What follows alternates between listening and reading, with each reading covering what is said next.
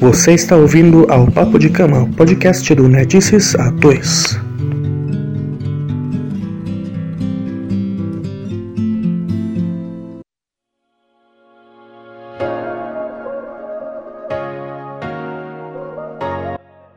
Olá, finalmente Olá, voltamos! oi. Ê. Quase um ano sem gravar, praticamente. Podem falar o que for, é superstição, é procrastinação, é o que for, mas a gente teve que voltar depois do episódio último de Uhum. Marvel, a nosso Vingadores Ultimato. E foi engraçado, porque o, o último episódio que a gente gravou ano passado foi depois de assistir o Guerra Infinita. Daí agora também foi depois de assistir Ultimato, né? Não Vai se preocupe, assim. não vai ter spoiler, porque o tema de hoje não vai ser nada sobre Marvel É. diretamente. Às vezes pode ter spoiler de livro, né? Não sei. Será que vai ter? Ok, você acabou de dar o spoiler de qual vai ser o tema. né? Então, povo, hoje a gente vai falar sobre livros, né? Isso, livros, a leitura no geral, como é feito um livro. Hoje tem o livro físico e o livro digital. Quais são as nossas leituras? Isso, o que a gente gosta de ler, ah, como, como a gente escreve. Por sinal, eu sou escritor de gaveta, né? Eu posso falar daí do jeito amador aqui, como que é escrever, né? E o livro, eu sou uma fetichista por livro. Eu amo livros. Uhum. Eu sei distinguir se a impressão é offset ou digital só pelo cheiro do livro. É, acredite, tem cheiro. Mas eu vou dar a dica mais no decorrer do nosso Uhum. encontro de hoje. Isso, vamos lá então.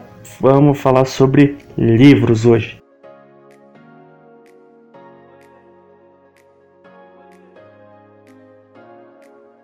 É, você acha que o livro é fácil assim? É só colocar umas palavras, juntar numas folhas, encaderná-las e pronto, você tem o livro. Nananina, não. É muito mais rico o seu processo.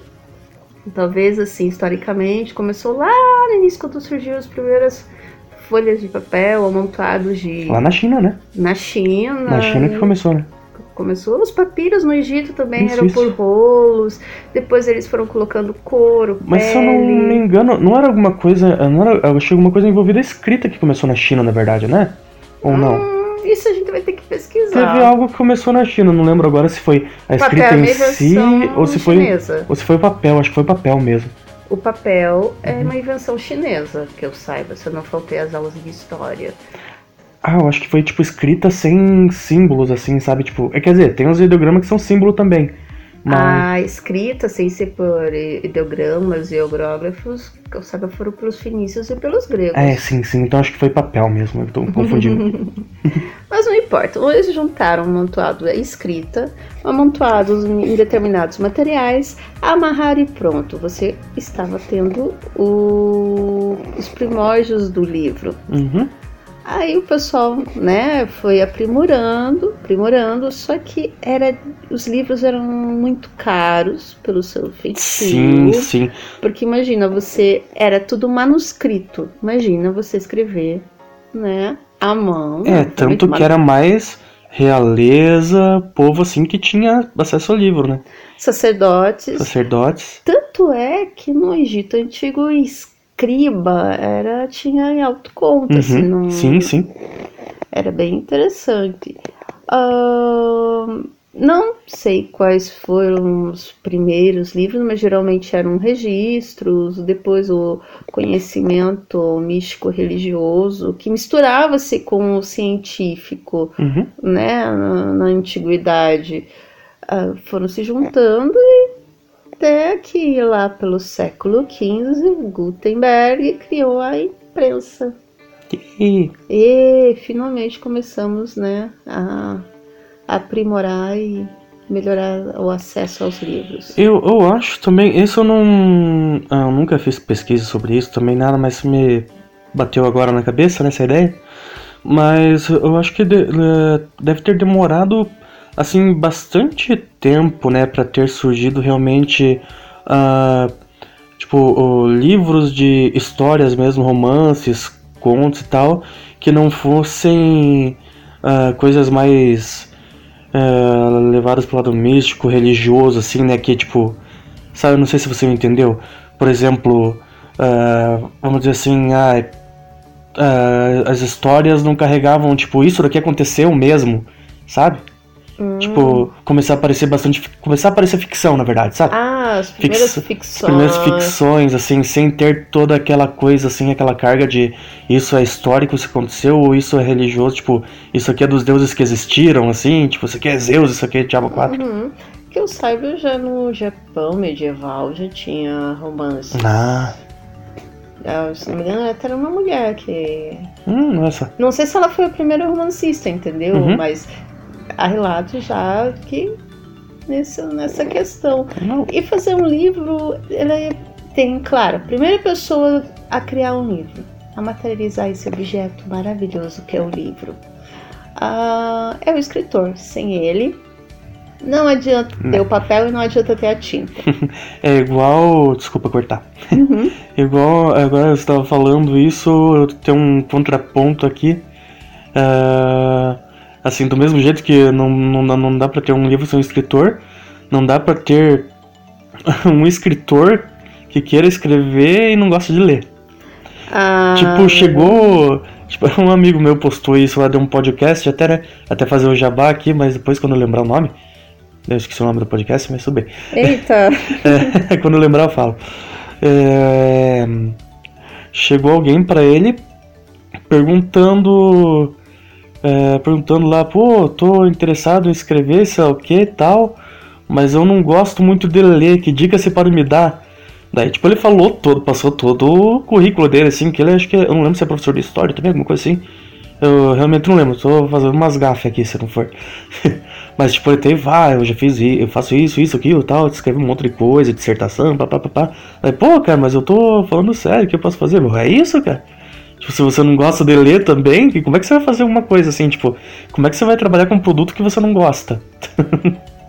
Exatamente, eu acho que a. a lei... Eu acho que o cara pensa que vai ficar rico fazendo isso, né? Ah. Eu acho que é, falta compreensão do poder da leitura na nossa vida. Sim.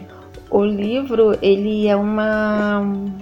Vamos colocar assim, um chaveamento simbólico uhum que abre um portal imensurável de conhecimento. Sim, sim. O livro, você tem várias categorias, vários tipos, né? Você tem o livro ficcional, não ficcional. Dentro dos não ficcionais, você tem os didáticos, os acadêmicos, é... assim por diante. Uhum. Eu tenho o privilégio imenso de trabalhar numa editora. Uhum universitária, onde o foco, obviamente, são os livros acadêmicos. Sim. São livros que partem dos estudos, são resultado de estudos de vários pesquisadores. E a, a leitura, ela é, ela é necessária, ela, ela é tanto um prazer, você tem, nossa, você lê Senhor dos Anéis e não sentir prazer naquilo... Uh, tudo bem, mas eu acredito que seja impossível. Você não sentir prazer em ler Senhor dos Anéis. Mas não quer dizer que você não vai ter prazer em ler, por exemplo, um livro sobre Duquesne, que é um, sobre sociologia. É, você não, você a leitura ali é necessária para você extrair, né, esse prazer da leitura para você extrair o que tem de bom nesses livros. Uhum. E obviamente, sem leitura não existe escritor. Sim. Ah, é porque as pessoas não vão ler o livro? Não, é porque se ele não gostar de ler, como é que ele vai ter inspiração do próprio livro? Não, e ainda assim, tipo, às vezes a pessoa pode até, uh, assim, aquela coisa, não vamos dizer que a pessoa não lê de todo, mas tipo, uh, lê alguma coisinha assim mínima, não gosta de ler muito, às vezes a imaginação é boa, ok, né? Uhum. Consegue desenvolver a imaginação por meio de outras coisas, outras mídias, alguma coisa. Mas na hora de que for escrever alguma coisa, se a pessoa não gosta de ler, o que quando mandar para uma revisão, nossa, tipo que a revisão vai sair cara daí, porque o tanto de erro de concordância, de acentuação, a própria história, a continuidade, continuidade da história, é, lacuna que vai deixar no meio.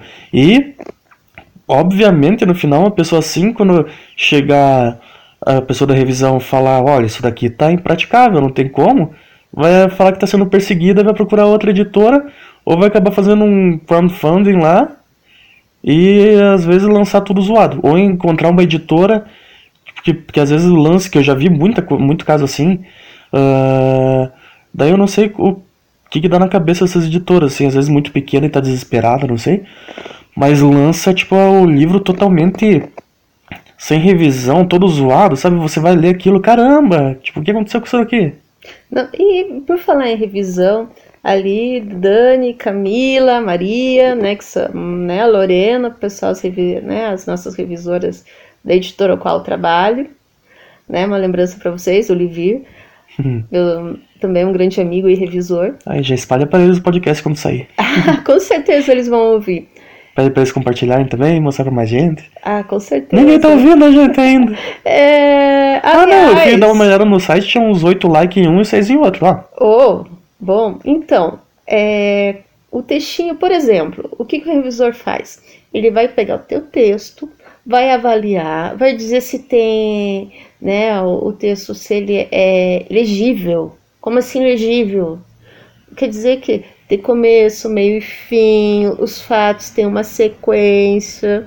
Salvo se você ter que é uma quebra proposital, você explica para eles Uhum. por quê. Sim. Eles vão corrigir a ortografia, depois as regras gramaticais vigentes, ah, depois tem vários tipos, espaçamentos e outros, Sim, sim. né, outros detalhes. Até mesmo o tamanho da Sim. fonte, né? Dependendo Os- de como você fizer. Exatamente. Os revisores, eles são de extrema importância. É o que eles permitem, às vezes, eles, é assim, o, o teu livro, o escritor, ele, ele minera uma pedra, certo? Uhum. O revisor lapida a pedra. Uhum. É extremamente importante. Quanto revisão, é, eu acho que né, é uma das etapas da, do surgimento do livro, uma das mais importantes. Aí, e sem contar que eu sinto uma inveja enorme de revisor, porque ele tá lendo, cara. Né? Ele trabalha para ler, ele ganha um salário Uma, razoável para ler. uma coisa aqui que eu, que eu acho que eu me embolei agora quando eu falei, mas ah, assim, quem ah, nessa parte da, da análise mais da, do texto em si, ah, do, da, da história em si, para ver ah, toda a trama, continuidade, essas coisas, ver se não tá sendo plagiado nada, é mais o revisor, é, é tipo a análise crítica que fala, né? O revisor, O revisor assist- ele- faz o isso, né? revisor ele pode fazer isso, ele, porque ele que tá lendo. Leitura né? crítica. A leitura crítica. A leitura crítica seria um parecerista. Hum, Depende, por exemplo, no caso do livro acadêmico científico, tá? Uhum. Ah, a, a editora a qual trabalho trabalha assim: você recebe a proposta, por ser uma editora universitária, ela tem edital com as regras de como publicar seus livros. Ah, né, o escritor interessado ele entrega uma proposta, é avaliada a proposta e solicitado os origi três originais uhum. né, é entrado em contato com três é, cientistas, né, da área do, né, do livro que está sendo né, sugerido a publicação, é, três pareceristas. Ele lendo, ele vai dizer, e detalhe, o curioso é o seguinte, esses manus, né, vamos dizer assim, originais, eles não podem ter identificação nenhuma indicativo nenhum de quem é o, o escritor ou organizador da obra ou dos escritores, que pode ser vários escritores ao mesmo tempo, por se tratar de material científico, Uhum. de produção científica, Tá. é, nesses originais. E daí eles vão ler e vão analisar a importância daquele, né, da- daquele original, a importância daquele tema, daquele livro, futuro livro, digamos assim, e se ah, né, ocorrer o indício de plágio, eles comunicam no parecer. Hum. E tanto não ter os nomes e tudo pra não ter ninguém poder acusar favoritismo também, né? Exatamente da importância de não se identificar na hora de for fazer né, a leitura crítica que você falou, análise crítica, Uhum. ou parecer, dar o parecer, de não ter identificação. Por quê? pode ser que tenha é, rixa Uhum. entre né, as pessoas Ah, envolvidas e tipo dizer, ah, e a pessoa É, pode ou tanto. favorecer a ou desfavorecer. ou desfavorecer Uhum. por picuinhas. Então, Às vezes favorecer até zoar a publicação, tipo, sabe que vai ferrar até com a editora, mas capaz de Exatamente. favorecer zoada assim pra depois jogar na costa das outras pessoas. é, também, também, mas tipo, eu que não... tem gente que quer ver o circo pegar fogo só, né? Ah, tem, tem, meu Deus do céu, é incrível isso. Mas trabalho assim, se caso nessa fase não for encontrado, na revisão é outra etapa que, o qual você pode identificar plágios ou não. Uhum. E é curioso que ali você verifica também, tem a outra parte, outras pessoas que podem identificar, por exemplo, um livro que tenha ilustrações. Tem a questão do direito autoral. Sim, das pode- imagens. Das imagens, de gráficos, de tabelas, deve ter as referências dessas tabelas, de onde foi Uhum. retirado elas, tem que ter é, dessas imagens. Conforme for, você tem que pagar o direito de usar aquela imagem Uhum. né? Então tem um custo. Daí salve o Creative Commons, Né? é a alegria do, né, de quem queira ilustrar um livro sem problemas, Uhum. Né? Só tomar cuidado que são seis tipos de licença. É, daí você vê como você tem que acreditar, às vezes não precisa, Tá. ou tem uma acreditação específica que você tem que fazer. Ou restringe o uso comercial se você for vender o livro, É, você não sim. pode pôr aquela imagem. Então você tem que tomar cuidado nesses pequenos detalhes. Passado a revisão, você tem a diagramação do livro, que daí vai dar a forma do objeto livro. Qual que é o tamanho da página, da fonte, o espaçamento bonitinho, é, qual tipo vai ser o tipo de encadernação, todas essas questões. E, com- e também uma coisa importante, na, na lei brasileira tem a questão da reserva legal. Você é obrigado a encaminhar, é, se eu não me engano, são dois exemplares do livro, né? Você, caso você queira o SBN, o registro da SBN. Né, que ele é uma catalogação, é um registro internacional que te dá uma codificação. Geralmente, se você reparar o código de barras que tem em todo o livro, Uhum. ou nos dias de hoje, o número dele em cima equivale ao SBN, caso tenha. E, o, e a catalogação, né, no momento que você pedir o SBN e a catalogação, na, se não me engano, para a Biblioteca Nacional, que se pede, você é obrigado a, a mandar essa reserva legal, dois exemplares para a Biblioteca Nacional. Uhum. Essa é uma curiosidade de como funciona toda a parte. Tem leis de incentivo à leitura. Tem leis, por exemplo, da acessibilidade que determina que é, qualquer pessoa que solicitar a uma editora, a uma livraria, a editora, né, se eu não me engano, eu posso estar.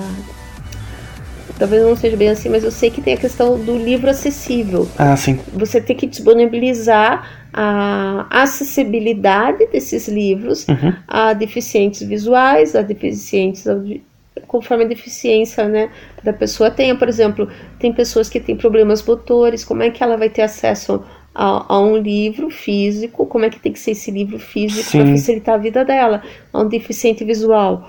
É, tem diferenças e nuances entre o deficiente visual no momento da Uhum. leitura. E por isso que é interessante, além do braille, às vezes, ah, audiolivro também, né? audiolivro. E detalhe, as pessoas que têm subvisão, não necessariamente elas não enxergam. Uhum. Às vezes elas têm dificuldade de leitura, no sentido que tem pessoas que gostam de ler o livro, do objeto livro físico. Uhum.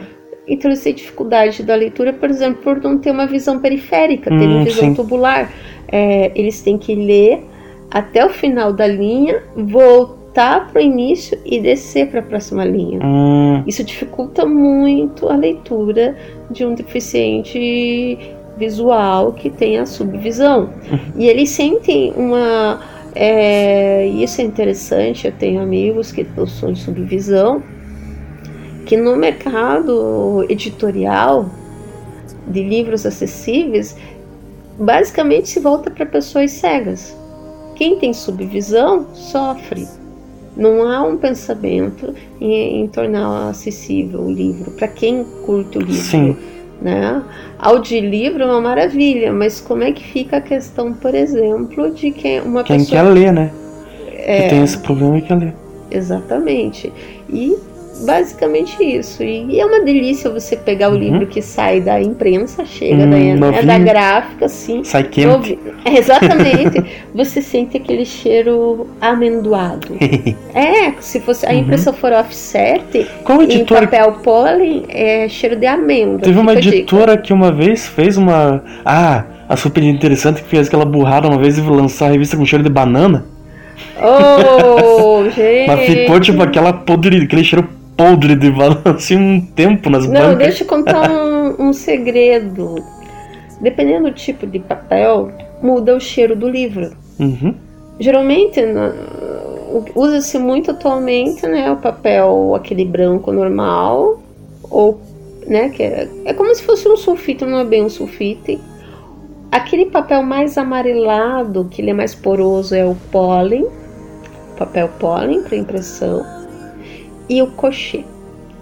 Deixa eu dizer, o de revista parece um, ele não é, ele é, ele é diferente o papel. E o de cochê também. No pólen fica um cheiro amendoado, é uma delícia, cheiro de livro novo, desde que impressão offset, do digital quase não tem cheiro, Uhum. né? O offset no papel pólen tem cheiro de amêndoa, é uma delícia. No papel cochê, a mesma tinta tem cheiro de peixe. Sério. Agora você colocar no papel de revista, que tipo também vai ter um cheiro meio esquisito do offset no papel de revista. Colocar cheiro de banana.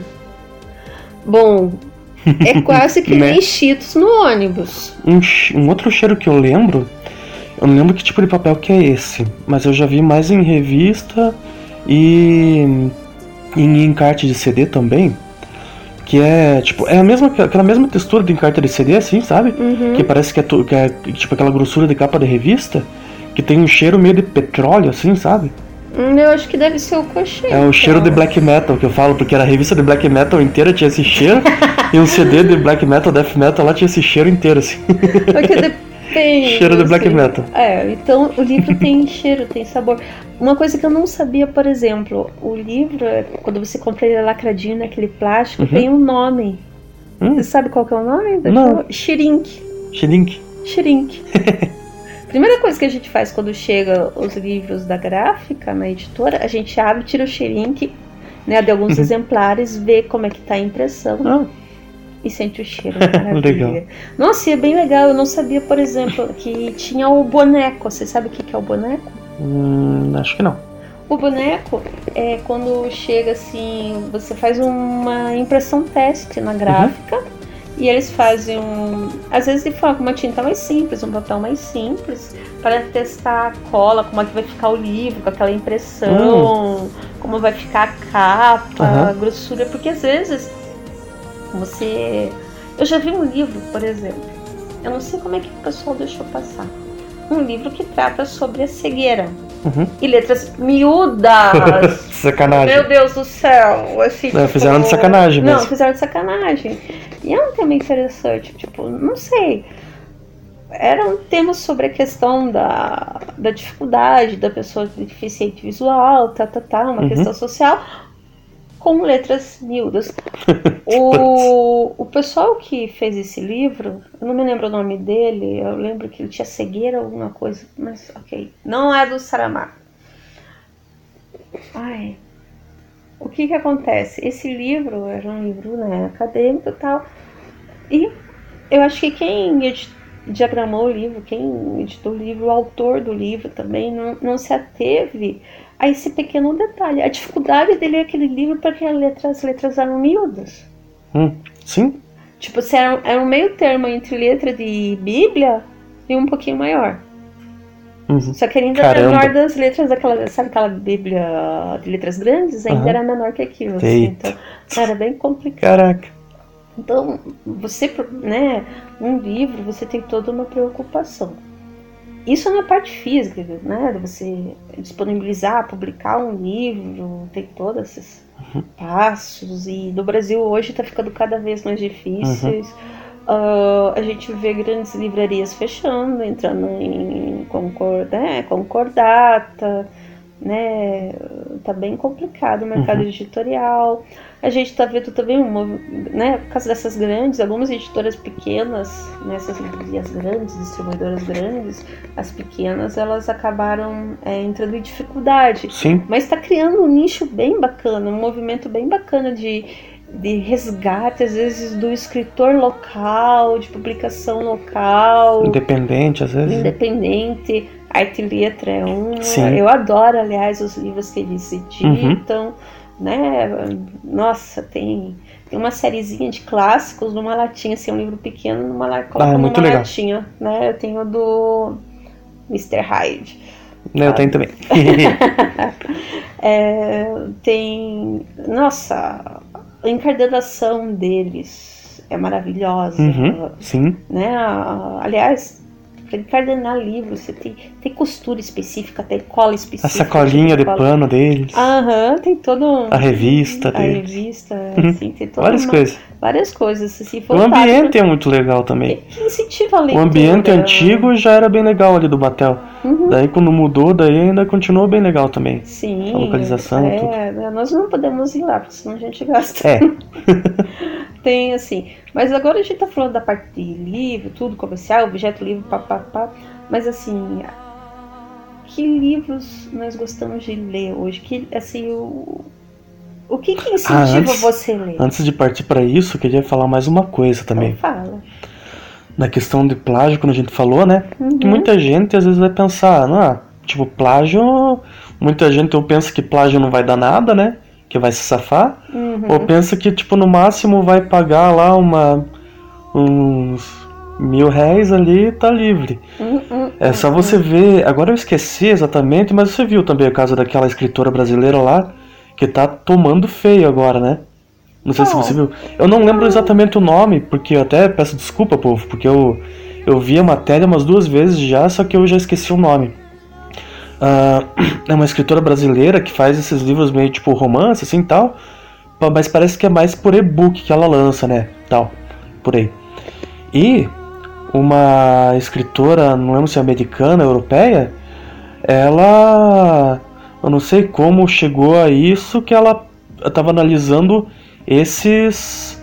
Eu não sei se por rotina, às vezes que a pessoa analisa para ver se ninguém está plagiando, né? Uhum. Ou se chegou ao ouvido dela alguma coisa, ela foi analisar livro por livro da, dessa escritora, com uhum. aquele programa lá que eu esqueço o nome lá, que verifica plágio, sabe? Que você coloca, você joga um trecho, é, aquele trecho ele consegue detectar de, de qual livro você tirou. Uhum. E ela descobriu que cerca de, tipo, sei lá, 60, 70% das obras da guria, de tudo ali, é plágio ou dela, dessa escritora, ou de outros escritores. Nossa! Um monte de, de, de trecho lá. E daí ela entrou em contato com a justiça brasileira também, né? Entrou uhum. em contato tudo. Daí já, tipo, é, já conseguiram retirar a, a, a, Eu não lembro agora se ela tinha uma editora, se era pro crowdfunding que ela fazia e tal, mas já tiraram do ar, do ar as obras dela também.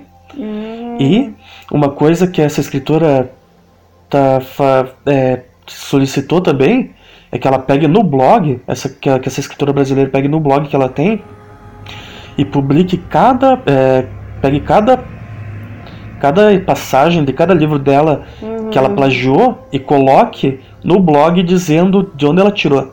Uhum, e se desculpando por ter feito isso. Nossa. Só que, tipo, como não é, não tá ainda em acordo isso, a, a guria não é obrigada a fazer. Mas se conseguir fazer em acordo, seria uma boa mesmo, porque é, é muita sacanagem, sabe? Assim, é, é, as pessoas têm que tomar um cuidado muito grande. Tem questão de plágio e tem a questão seguinte: se você é, for traduzir um livro, você traduzir um livro, uhum. por exemplo, e não, você tem que ter o direito autoral. Né? Você paga o direito autoral de um, para ter o direito de traduzir aquele livro. Se você traduzir e simplesmente lançar, é tá caracterizado o plágio. E até Ela pode bom, ter traduzido, mas Uhum. não ter pago o direito autoral, né? Né? Assinado um contrato para traduzir. E, e, nossa, fazer é, contrato internacional para direito autoral é sacar pra caramba. Gente, vocês não têm noção como é de, é, é de pormenores, Uhum. né? Te, te restringe algumas coisas, te obriga. Normalmente uma tiragem, por exemplo, a gente tem hábito lá da editora eu trabalho. Tem um hábito de uma tiragem, tiragens pequenas, 250 exemplares, vamos dizer assim. Uhum. Internacional às, às vezes te obriga a. Por mais que você tenha a política de fazer 250 exemplares, porque você não sabe se, por melhor que seja o livro, se vai vender ou não Sim, sim. né? E às vezes esses contratos de tradução te obriga a publicar Duplicar. Mil exemplares. E às vezes, por melhor que seja o livro, não sai, fica encalhado. Você vai estar no teu estoque lá, mil exemplares ocupando espaço. Sim. Então tem essa questão. Atualmente o pessoal está trabalhando também com impressão por demanda. Mas Uhum. geralmente é impressão digital e esquece que você não vai ter aquele cheiro gostoso né? do offset. Ele é meio ruim para algumas cores, assim. Para colorido, melhor offset ainda. Na questão da tradução, eu acho que até. Assim, que tipo, não, caiu em domínio público, sim, tal, mas. ah, acho que até mesmo em domínio público, ah, domínio. coisa você tem que ter cuidado também, às vezes, né? Sim. Porque às vezes alguma editora, sei lá, tem o direito de alguma obra, vamos dizer. Aham. Conseguiu algum direito lá e você vai, por estar em domínio lá público, você vai lá e lança lá a tua tradução. E você não, tipo, não se atentou a isso, né? Pode acontecer Não, também. mas assim, a tua tradução ah, tem essa. Não, pode, eu acho que pode. Sabe, pode? Pode. Porque Aí já não tá, tem ninguém, ninguém mais tem for direito. né? você- Por exemplo, você exatamente. traduzir alguma coisa do Lovecraft que ninguém traduziu. Se for. Ou traduzir uma versão tua, sei lá. Pode, daí é, é mais tranquilo. Trazer uma, traduzir uma versão internetês do Lovecraft, imagine com KKK, vo- V6, Nossa, por favor, não. Esse, não, não, ainda. Cthulhu. Não. Eis que eu vi no meio do mato um bicho bizarro. Clayton. Ai, meu Deus do céu. Não, isso Vou fazer isso um dia. Depende, se for um livro Sim. humorístico. Se for, ah, Ok, vou fazer. Olha! Dá pra fazer, sabe o quê? Pegar o, o, o chamado do Cthulhu e fazer uma versão Suassuna. Nossa! Ia ficar bem louco. Não, ia ser maravilhoso. O chamado do calango extra, extra dimensional. É, o... do cal... como é que é? seria coisado em... pro calango? Do calango estrupiado. Poderia ser Ah, é. assim, né?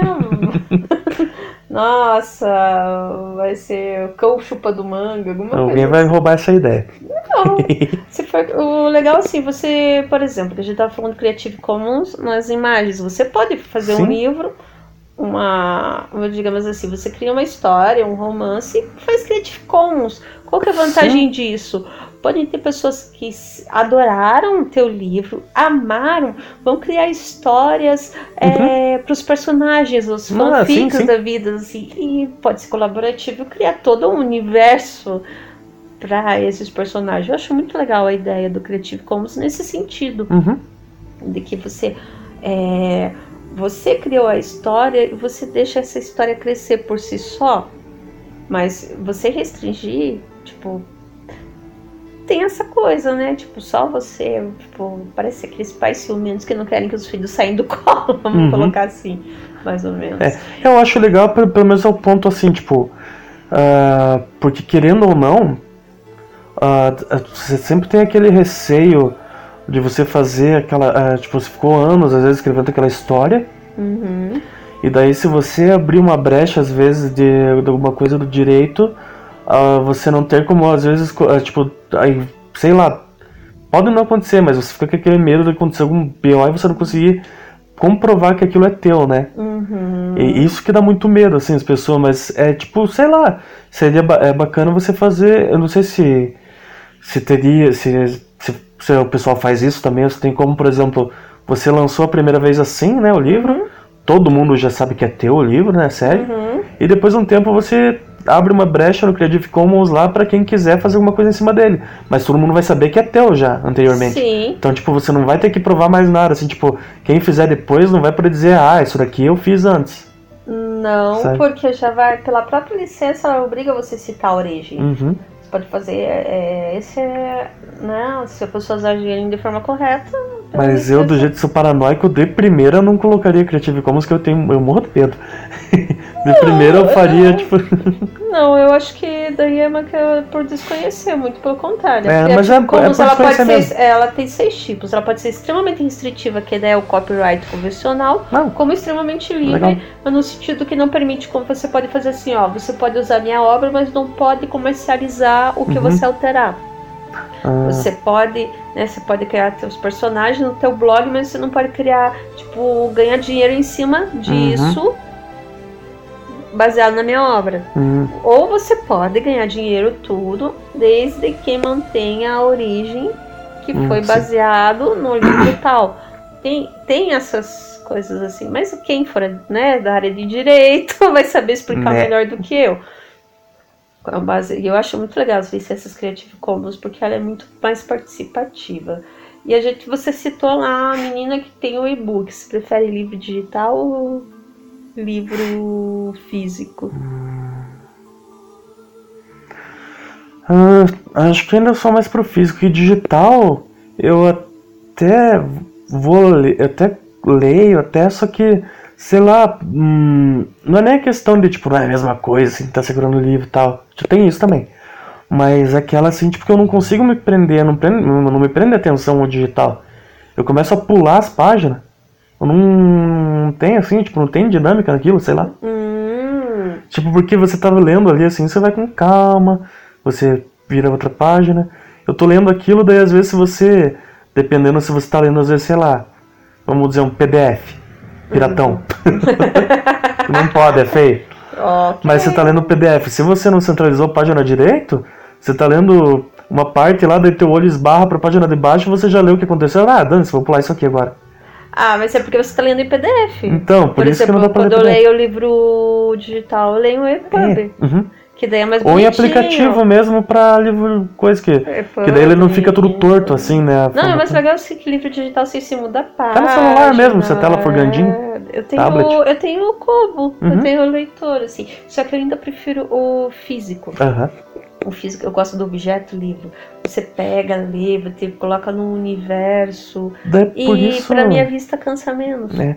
Por isso que eu acho também que, tipo, é sempre assim, quando, quando tem uma tecnologia nova em algum meio, todo mundo pensa, ah, vai, tipo, acabar um, modo tradicional como se faz, né? Do e-book pro livro físico, é muito mais difícil você for pensar assim que vai, que o e-book vai destruir o físico, porque o e-book muda rápido demais o formato.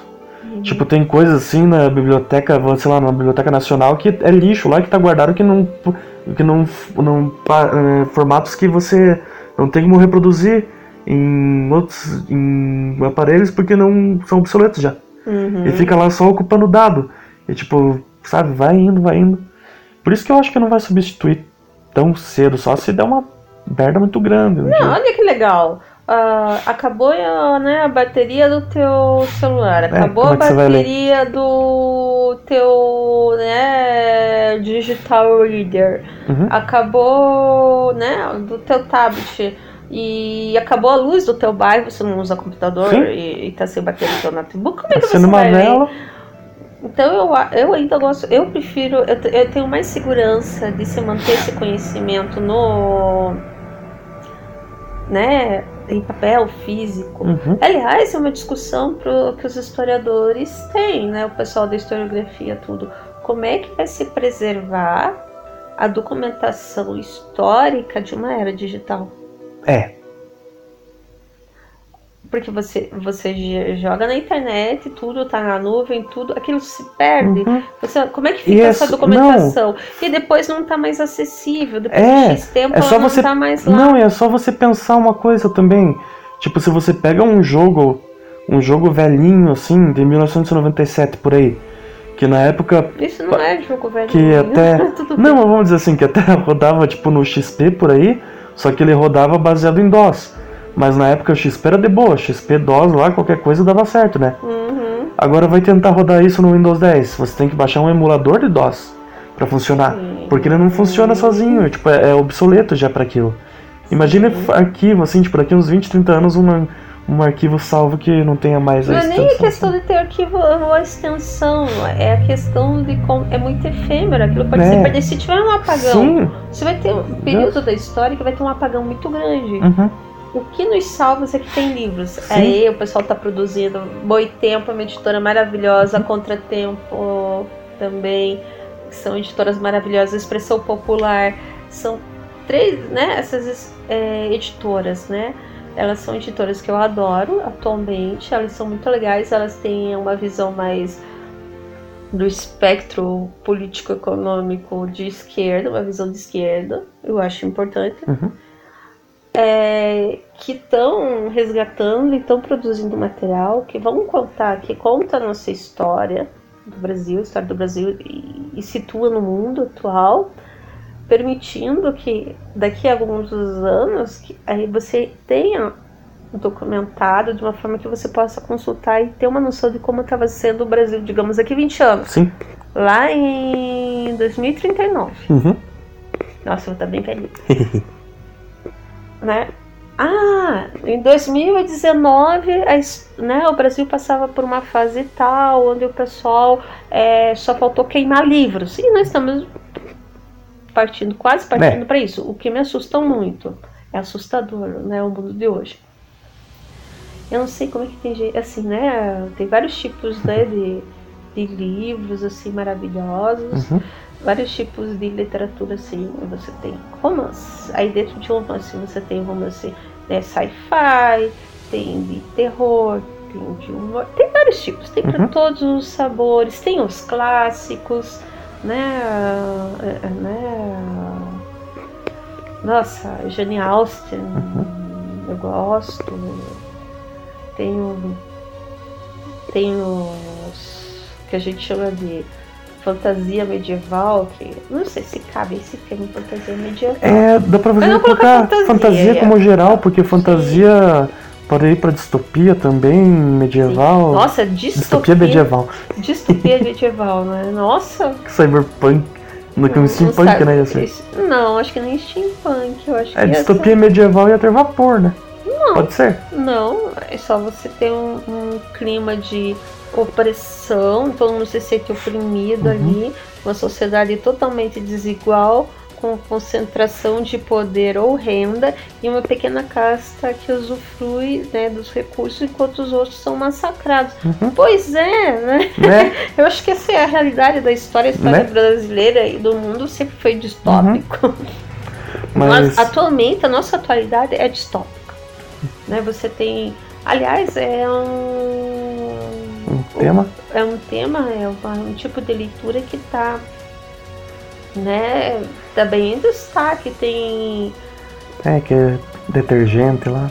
Divergente. Divergentes, que surgiu de livros, né? Antes de ir pro cinema. Você Que é tem Maze Runner lá. Blade Runner. Maze, Maze, Maze. Maze? Maze Runner, aquela dos labirintos lá.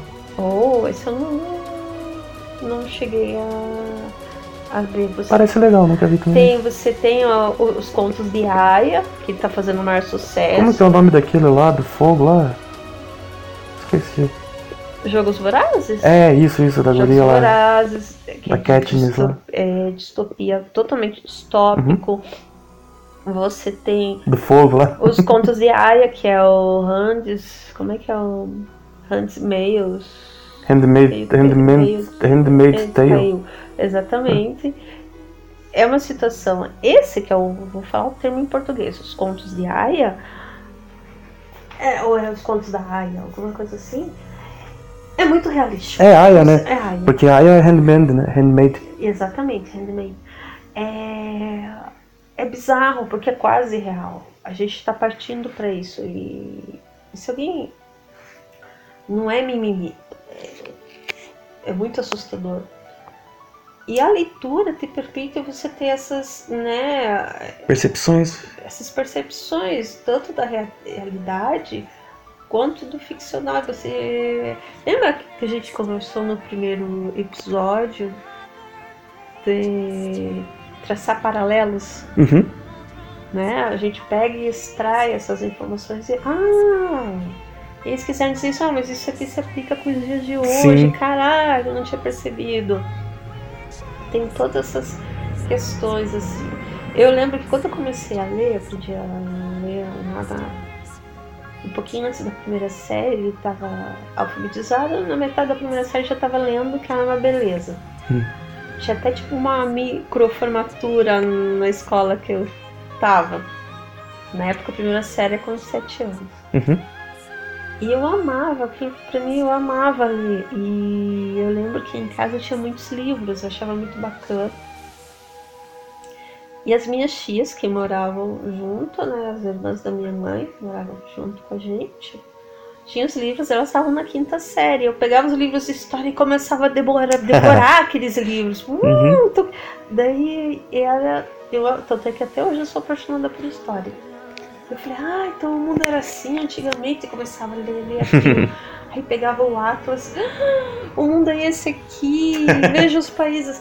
Aquilo me apaixonou, deu. É por isso que até hoje vai falar alguma coisa assim, tipo, sabe país, capital, que tá acontecendo agora no lugar. Mais ou menos. Aquelas ilhas da Grécia lá que nem sabia que existia lá, daí você falou, pô, tá, tá, já falou a história da ilha quase. Hum, Uma vez, esqueci até o nome já. Creta. Não, não, era um nome diferente lá. Que eu descobri uma banda de metal de lá que eu nem sabia que existia um lugar. Nossa, é que tem tanta coisa que às vezes eu até me esqueço. Mas assim, é... aquilo me encantou, me apaixonou e eu amo livros até hoje. Eu não posso entrar num sebo. Eu tenho que deixar o cartão É, tanto e que. o dinheiro em casa. Tanto que quando foi pra fazer a tua mudança lá, aquela vez que eu ajudei, nossa, sei lá, uns 70%, dá 70%, uns 95% dos, das caixas do teu quarto era só livro. É, era só. O resto era meia dúzia de. Meia dúzia não, mas bastantinha roupa e uma caixa de Magic lá.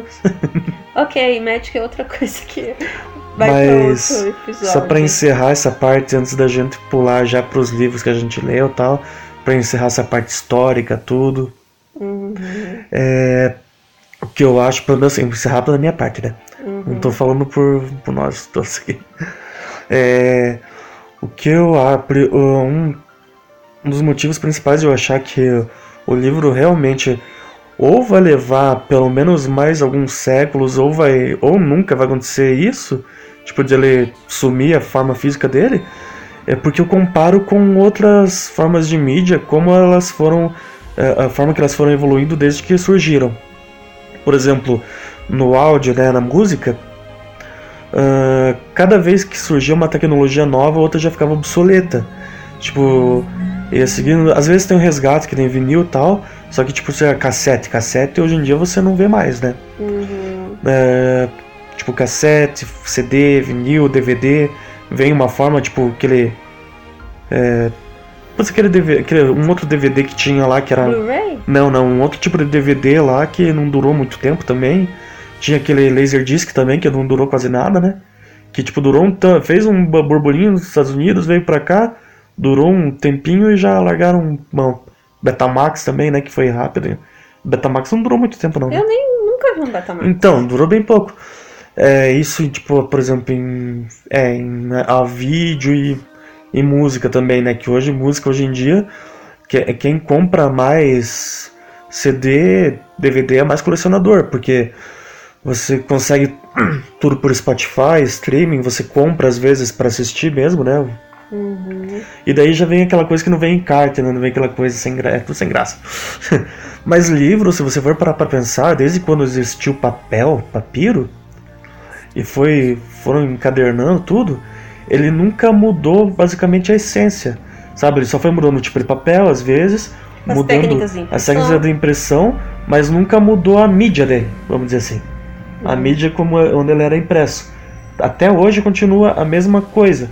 Ele muda a técnica de impressão, encadernamento, tudo, mas tá ali, é papel ainda. É o livro quadradinho, tá ali. Por isso que eu acho que por isso, pelo menos, é isso que me dá a esperança de que ele vai durar bastante. ah, sem contar que os livros que já estão né, com a gente vão durar e espero que durem por muito tempo. Nossa, a emoção de você encontrar um livro raro Uhum. é maravilhosa. Eu encontrei esses tempos atrás. O, acho que deve estar com meu irmão. O dicionário do meu avô de 1947 de Nossa, inglês e tudo com- português. Uia, caramba. O papel era totalmente poroso, já tava amarronzado assim, o papel, a Legal. capa era dura, é aquelas encadernação costurada, bonita, que tem. é, Você a consegue ver os capa- barbantinhos ainda. né? Aham. é, é um tipo de tecido que reveste. Sabe? É muito engraçado assim, um livro mais antigo. Aham. Os livros antigos eles têm lá, agora não me lembro se é a quarta capa que falam, logo no início. Sabe aquela assim que é meio que colado na capa, daí já é a primeira. Ah, sim, tipo Folha. desenhadinho. É tipo desenhado, não. Tipo, geralmente é meio decoradinho, assim. Ou é em branco, Ou em branco ou é tipo Ou- mosaiqui, um monte de mosaiquinhos, desenhos, às vezes, né? ou às vezes é umas coisas assim meio abstratas, é, são hebrus. É uma técnica turca de pintura Legal. que você joga a tinta sobre um tipo uma água com gel, assim, um, Hum. um preparado lá. Você solta a tinta, daí você mexe nela para fazer padrões. coisa E psicodélica. solta, isso, e solta a folha em cima e ela sai. Aquilo lá Hum. se chama, aquela técnica se chama Ebru. Os livros, se você reparar que são do início do século XX, algumas do século XIX, elas tinham ou capa de Ebru ou essa folha Hum, em Ebru. bacana. Aham, tem toda essa questão. Eu adoro essa técnica. Aliás, eu pesquisei sobre a técnica de, né, o que técnica era essa de que tinham nas capas de, né, de dos livros antigamente, assim, eu fu- fui, atrás, é a tal do, do Ebru, que é uma técnica milenar turca. Caramba. Aham, nossa, é, é- o livro é isso, o livro não é só, ah, o livro é papel, escrever é maravilhoso, a criatividade do outro. Não, é, é várias coisas envolvidas em cima do livro. Tem os ilustradores, nossa, tem pessoas que desenham né, maravilhosamente Uhum. bem assim, focado assim que você tem algumas ilustrações de livros assim que se especializaram em ilustração de livros. Uhum. Maravilhosos Sim. também. O livro não é só o texto, né? Você tem livro infantil, Monteiro Lobato, aliás, é... eu trabalhei numa feira, né, do- de, de livros recentemente, um feirão de livros que teve, agora em abril, lá na, na Universidade Federal do Paraná. Caramba, aquilo é uma tortura. Por que, que é uma tortura? Porque são muitos, muitos livros e você não pode comprar todos. Você não, né? Primeiro que você está lá para trabalhar, você não para ficar folheando, para ler, ficando lendo. Por mais que você queira, você não tem tempo, você tem que atender as pessoas ali. A gente fazia revezamento. Ah, tá na minha hora do almoço, vou demorar cinco minutinhos para dar a volta na feira e você escolher os livros que você vai comprar. Como você está trabalhando na feira, você conversa com os outros né, que estão na feira e diz, ah, se reserva para mim se tem tal título, porque tá mais em conta os Né? livros. Dica pro pessoal que tá meio duranga, essas feiras de livros são maravilhosas. Livros de 30 reais às vezes sai por 10. Nossa, um que eu fiquei encantado de uma editora a última vez que eu fui lá na feira que você tava, lá, não lembro que editora que era, mas que tinha ah, duas coisas. Um que era um dicionário de é, polonês português Ah, eu que e outro, e outro livro era um compêndio de lendas polonesas, Nossa, folclore polonês, tipo, nossa. Só não me lembro.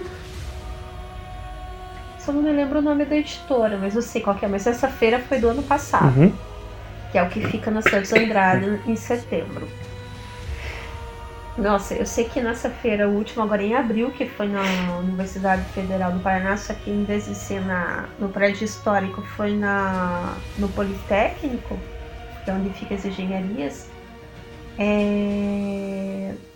Caramba, eu falei assim, não, esse ano eu não vou comprar nenhum livro. Comprei da Expressão Popular os quatro livros. Comprei da Boitempo, né? Do selo Boitatá. Comprei, que é para criança, né? Comprei os livros do Monteiro Lobato.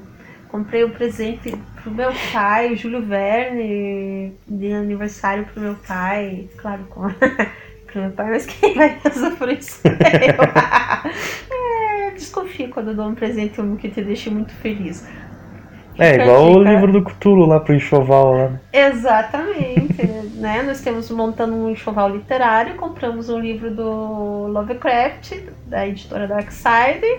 Tá com quem? Tá na casa de quem? Uhum. Na minha, óbvio. Tô lendo. Aliás, foi, livros são excelentes, por exemplo, para conseguir namorado. Uhum. Sim, foi por causa de um livro que eu cheguei em você. Né? Um livro de esoterismo, para ser mais exata. Esotérico. assim, esotérico. Assim, Esquizotérico. Aham. Ah, o curioso assim, tem livro, livros são 100% bons, hum, depende do que está escrito nele. É. E depende da tua capacidade de compreender, entender, interpretar e saber se aquilo é bom ou ruim.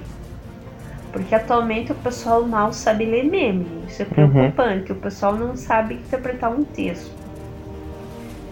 Os governantes desse país não sabem interpretar um texto. É assustador. Né. Eles não sabem. Sério, tá, tá bizarro. Aí o pessoal vem com um termo de marxismo cultural. As universidades têm marxismo cultural. Se o pessoal lesse marxismo, se o pessoal lesse Gramsci, que eles adoram falar de Gramsci por causa dessa questão marxismo cultural, caramba, eles perceberiam que não existe isso. Sim. Não está implantado em lugar nenhum. É, é pira da cabeça deles, é paranoia da cabeça dessas pessoas. Pa- Para, Livro que não paranoia de presta. perseguição comunista, né? Exatamente. Ó. Livro que não presta. Os do Olavo de Carvalho não prestam.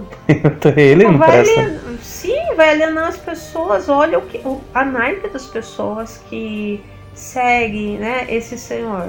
Hum, O que elas valorizam, o que, que elas aprendem com aquilo. Veja o que ele replica é, só você ver que é, que é aquela pessoa maravilhosa, né? Que é o Nando Moura, né? Uh, Não, não cita o tal nome, por favor. É, Não, melhor nem. Não, não. a gente tá não. falando de livro aqui, né? Vai Livro é uma estragar. coisa. Exatamente. É uma coisa que Não. esse tipo de gente É o nem tipo sabe o que é.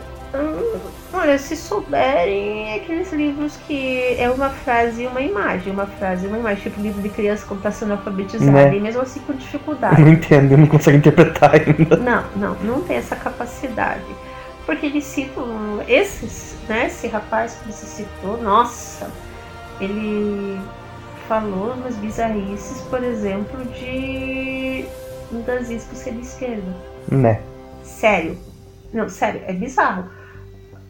O, tem um monte de historiador, livros sérios, bons, que retratam essa época da história, essa terrível época da história do, né, nossa, do mundo. E o cara, eu acho que ele não leu, não estudou. Que, que Não, pra ter não essa interpretação tem que ser tipo, ah, é nazismo porque vem de socialismo, não tem o, termo socialismo no nome do nazismo lá, partido. Nossa, eu não me lembro o nome do partido, mas tem socialismo no nome do partido nazista. É, so, so- so- é, socialista. na- hum, como não? Não. Mas tem o nome. Uma não quer dizer que nacionalista. seja. Não quer dizer que seja. Se o cara tem no nome lá, ele. Então nós somos um país, né? Tipo, tem partidos aí de. Partido do governo de extrema direita lá, o PSL, tem social no nome. né? Eu sou senhor. Então eles são comunistas, Como são que é? socialistas? É, é- é um. Puta que pariu. É, é, não, o melhor é que é aquela coisa, né? Quando perguntaram. Quando perguntaram ainda, os repórteres perguntando, não, o senhor confirma, o senhor é, confirma, co- como o Olavo de Carvalho falou, que é de. O nazismo foi um movimento de esquerda, isso aqui. Ah, oh, oh, não, sim, sim, sim, é como que é lá? Não, não, tipo, não sabe nem o que que era, né? Sim. Ah, como que é lá, socialismo, sei o que? É, é esquerda, esquerda. É, de, podia, podia retrucar, então o partido, o PSL é da esquerda também? É, mas não, cara, é.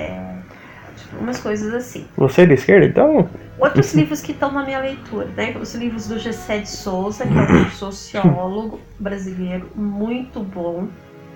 Ele faz uma análise, um entendimento de como é a nossa classe média, a nossa elite. É horrível, é tosca.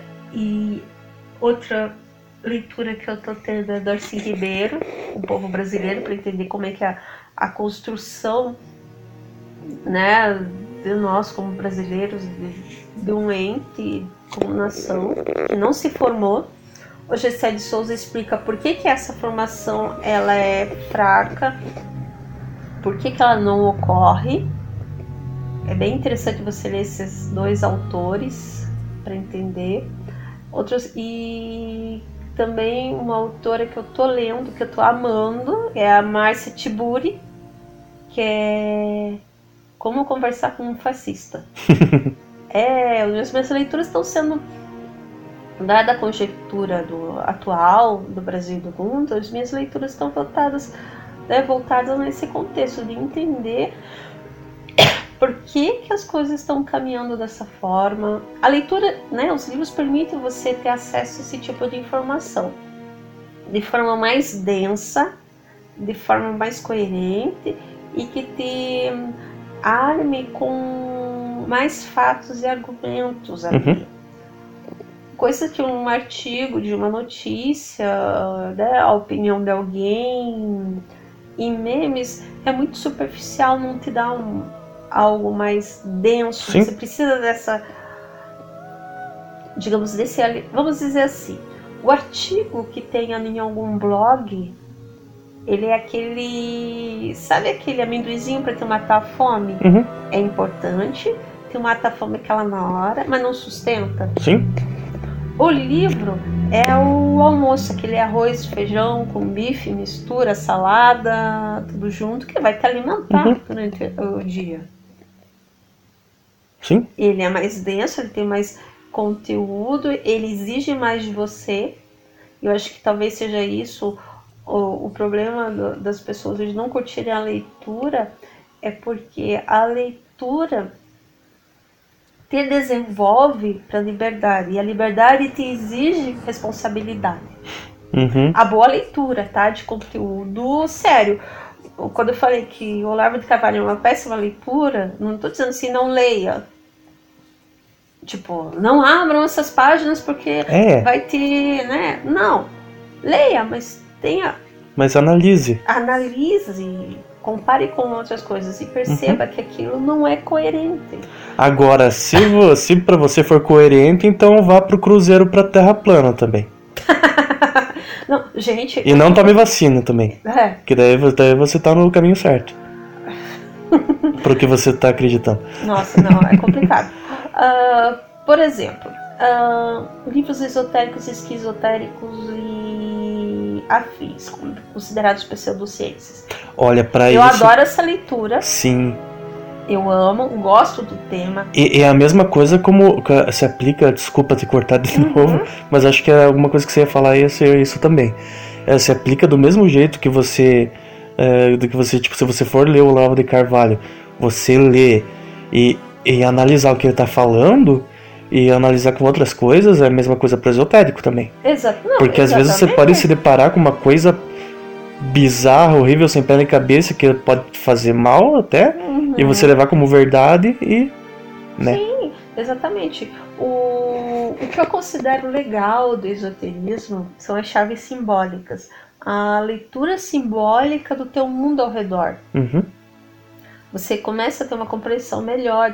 Ah, então quer dizer porque é a magia que ama, porque Deus, os deuses. Tá... Não, são chaves simbólicas.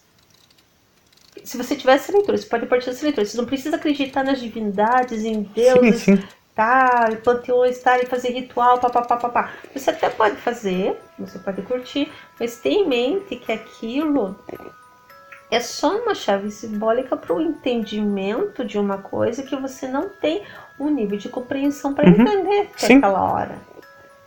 Você tendo essa chave, beleza. Mas não quer dizer que aquilo é a verdade absoluta tem que ser daquela forma. Aí avisando que a gente ainda vai ter um episódio sobre esoterismo também, provavelmente com mais gente participando. Oh, com certeza, porque é um tema que eu gosto, é um tema, eu amo as capirotagens, eu, eu gosto de religiões comparadas, uh, eu acho que todo assunto é, é válido. Mas, ah, um abraço pro pessoal do Magicano também. Ah, sim. Mundo Freak também. Mundo Freak, nós amamos ouvir, né? O... Não sei se vocês vão ouvir isso, mas um abraço para vocês. e a, a leitura te abre mundos, mas também se você não souber a, a ser livre, eu acho que você vai ter uma leitura não vai ter um bom resultado. É aquela coisa, né? Conhecimento e poder ao mesmo tempo que corrompe, tipo, ao mesmo tempo que, que é bom, pode corromper e deixar louco se você não souber usar. Se não usar, né? Se não usar, tipo, ah, você, não, não digo nem usar, é. mas se você não souber compreender, né? Uhum, é, é exatamente. Se você não souber separar a, né, a, a, realidade externa da tua realidade interna, porque a leitura, por exemplo, a leitura tem que ter treinamento, que é você ler né, as leituras ficcionais, vamos colocar uhum. assim, né? Tolkien, Harry Potter, é... os do Monteiro Lobato do Sítio do Capão Amarelo, hum, Lewis, Lewis, ah, tem vários, né? Vamos dizer assim, eles criam uma realidade dentro de você, que é aquele momento que você é o herói, você é o Frodo, você é o Harry, você é a Hermione, você é a, Emília, você é o Saci, é a tua realidade interna. E você tem a tua realidade externa, que você briga com o pai, vai mal na escola, uh, ou tá brigando com o trabalho. A leitura te proporciona você, se você né, conseguir né, chavear de alguma forma, que na tua realidade interna você seja o herói e consiga resolver Sim. esses problemas externos dentro Sim. de você. Uhum. A, a, leitura ela pode te inspirar a, né, a se resolver.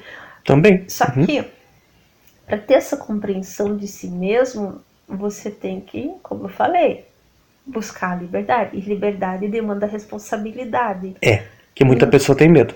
Exatamente. Por isso que as pessoas sempre buscam um salvador da pátria, um líder para conduzir, um grupo de ideias ou de, né, de ideologias nocivas, né, que criam seitas. O lavismo é uma delas. Uhum. Elas são nocivas.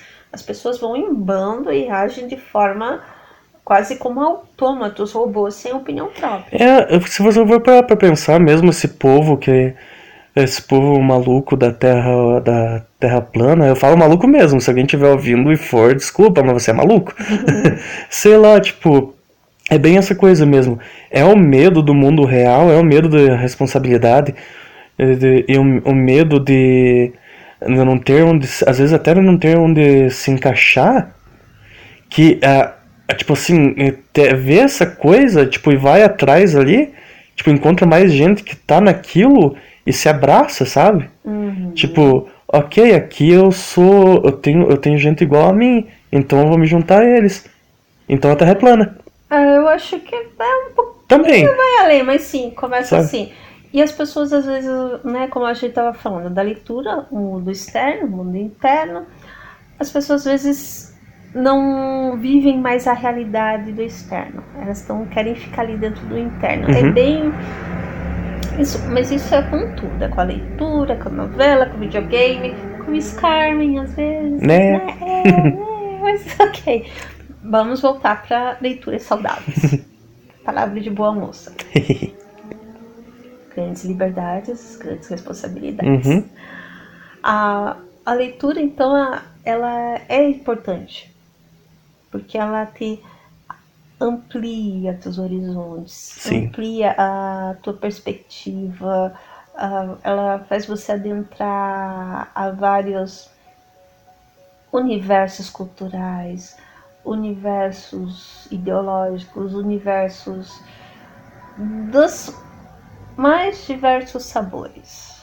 Uhum. Eu acho que se fosse para salvar algo na face da Terra, além da vida, Mas assim, se né, Deus chegasse assim, assim, ó, você vai ser dentro do universo mitologia cristã, eles acreditam em arrebatamento. Quando chegar o final do mundo, as pessoas vão ser arrebatadas. Se né, a divindade chegasse para mim, ó, oh, agora vai começar o arrebatamento. Você não vai, obviamente, né? Eu não vou ser arrebatada. obviamente, tipo, vai dizer assim, né? Tipo, ó, você vai ficar, mas eu vou te dar o, né, o dom de escolher o que você quer salvar, né? Para uhum. tua existência.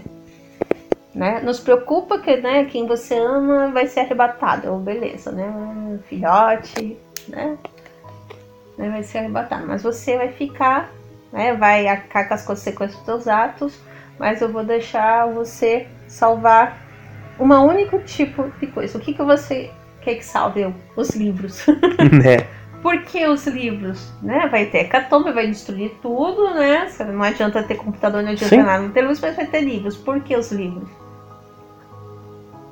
Porque com os livros você vai resgatar os conhecimentos, Sim. você encontrando, você vai conseguir refazer ferramentas, você vai uhum. conseguir fazer agricultura, você vai conseguir fazer medicina, você vai conseguir fazer um monte de coisa que vai te ajudar.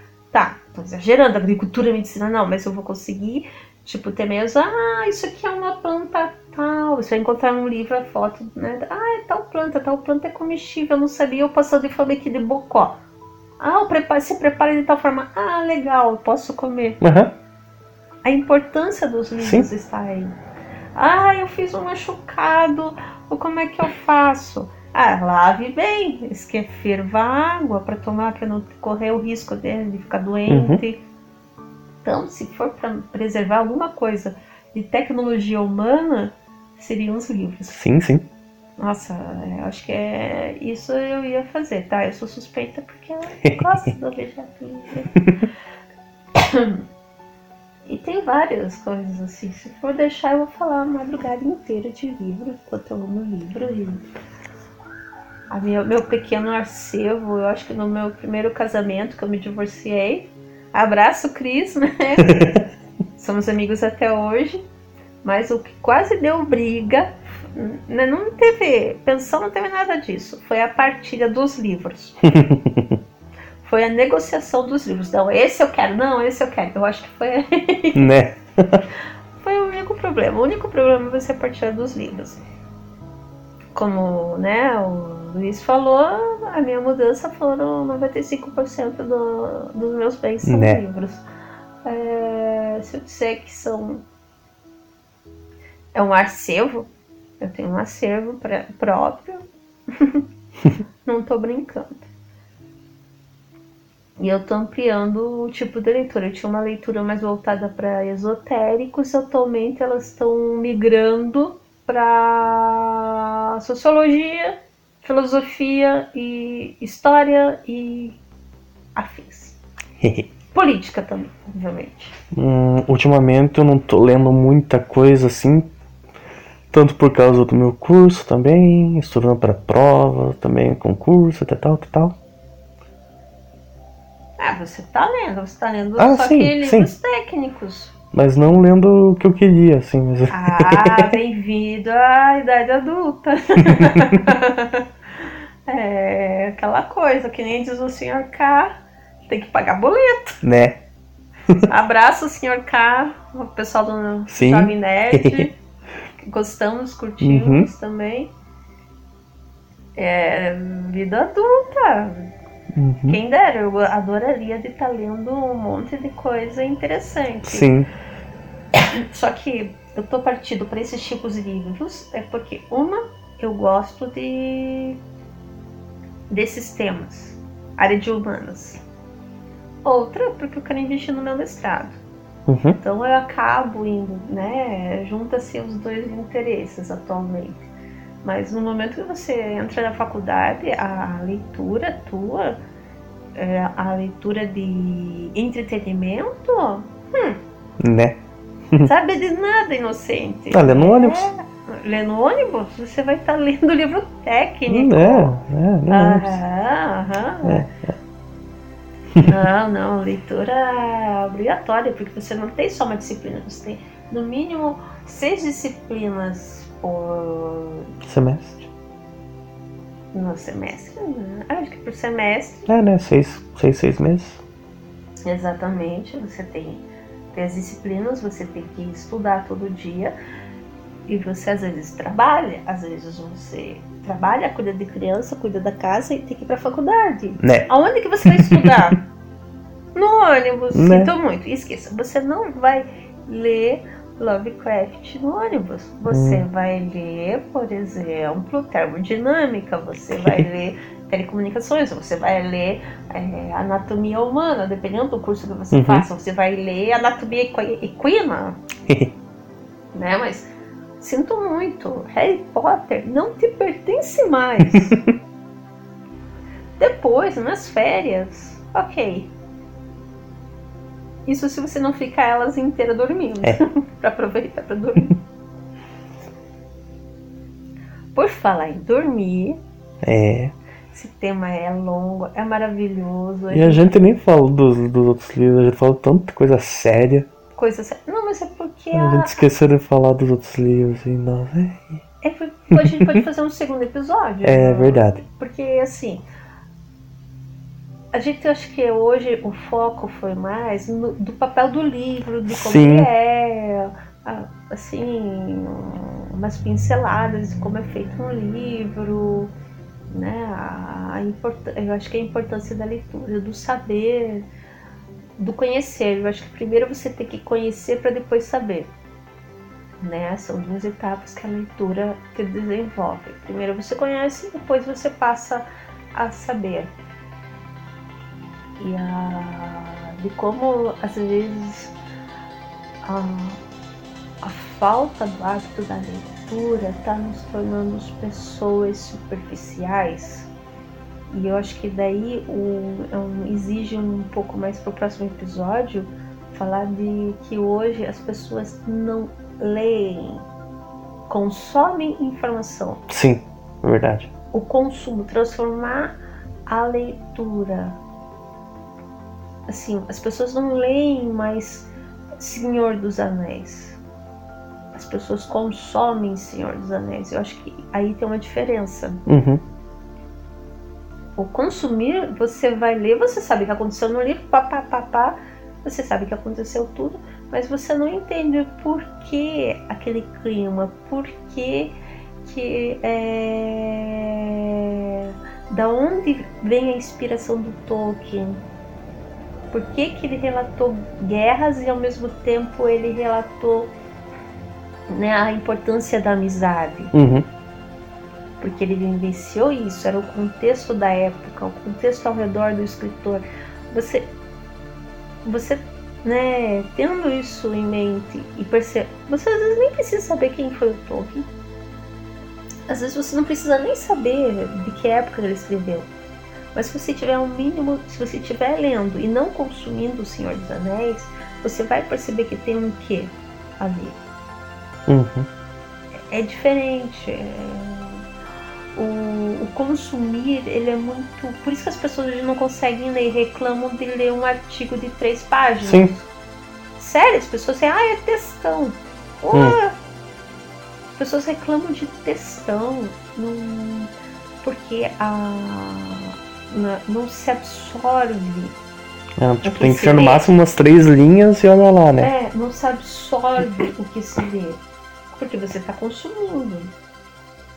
É só para gerar aquele estado. É tipo uma droga, um estado alterado Né? ali na tua mente, tá? Uhum. Pronto, vamos para outra. E não, não, peraí, o que, que ele quis dizer nessas três linhas? Hum, ah, tá isso. Ah, você. Tanto é que se você é do hábito da leitura, você lê desde um, um Twitter até um livro de 900 páginas e, e, e lê absorvendo, não consumindo Uhum. o que você está lendo, você, e outra, você amplia teu conhecimento, você vai entender melhor um meme Sim. até. Você vai entender por que, que o meme é daquele jeito ou não. Você vai, às vezes, num meme que só tem uma cor, um desenho lá, você vai entender por que, que ele é ofensivo. Uhum. Ou porque, porque ele é genial. Sim, sim. né? Por, por que isso? Porque você absorve conhecimento e não consome.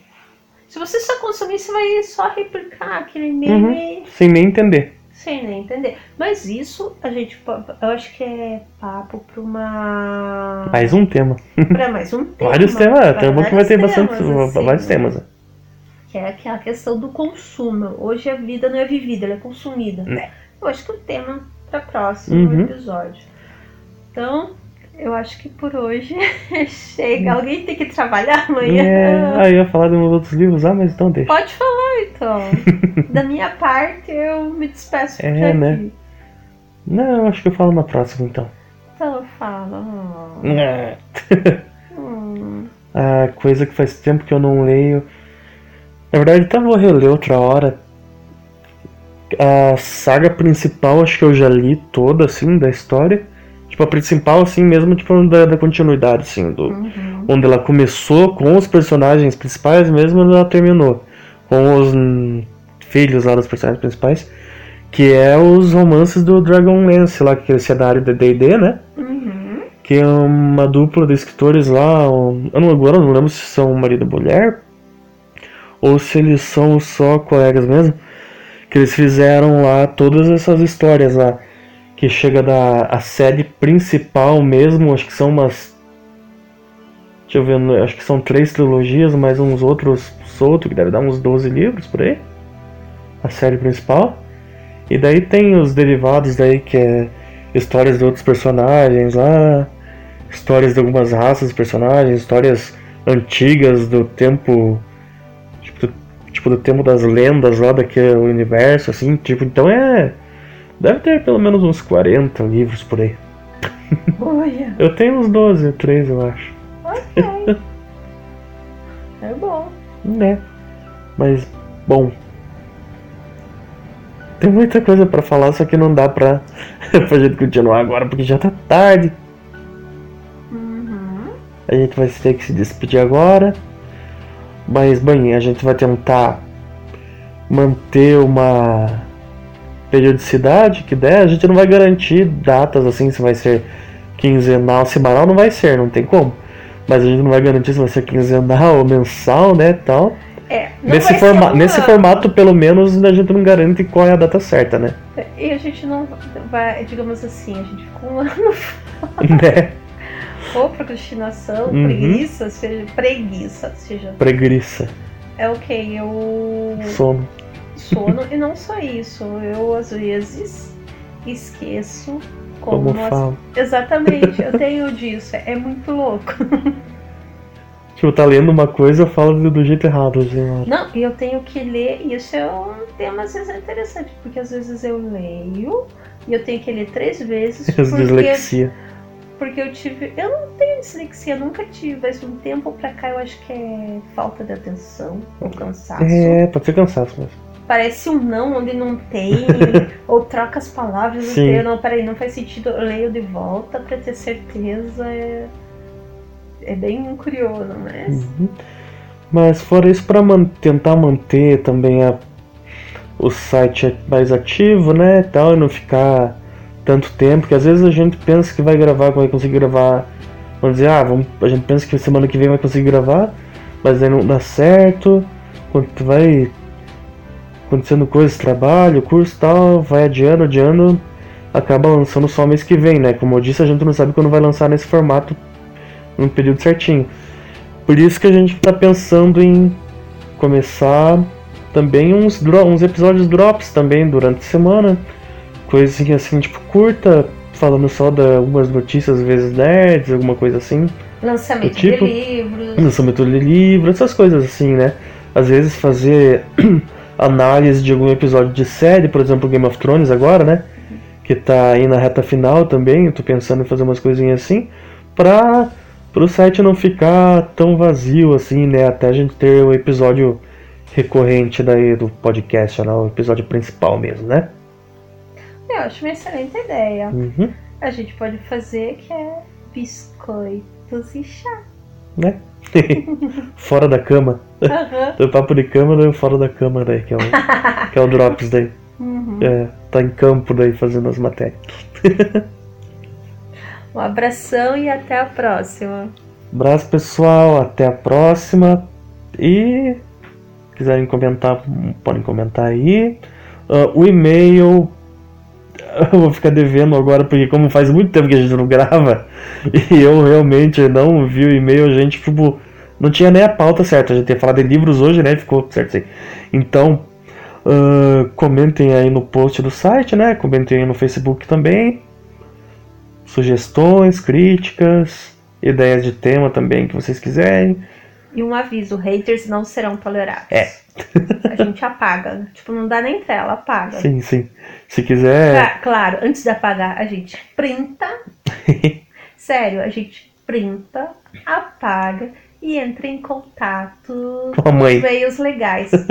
com a os mãe e com o pai legais, também. Com as autoridades, mãe e pai, se for Né. o caso, né? Por isso que se for assim, qualquer coisa que quiser comentar, assim, comenta civilizadamente, né? Tipo, comer, tipo, seja política, coisa assim, qualquer qualquer coisa, política, tipo, Religião. religião, ou até alguma coisa, às vezes falar, tipo, ah, não gostei de tal livro, você chega, ah, você é filho da puta, você tem que morrer.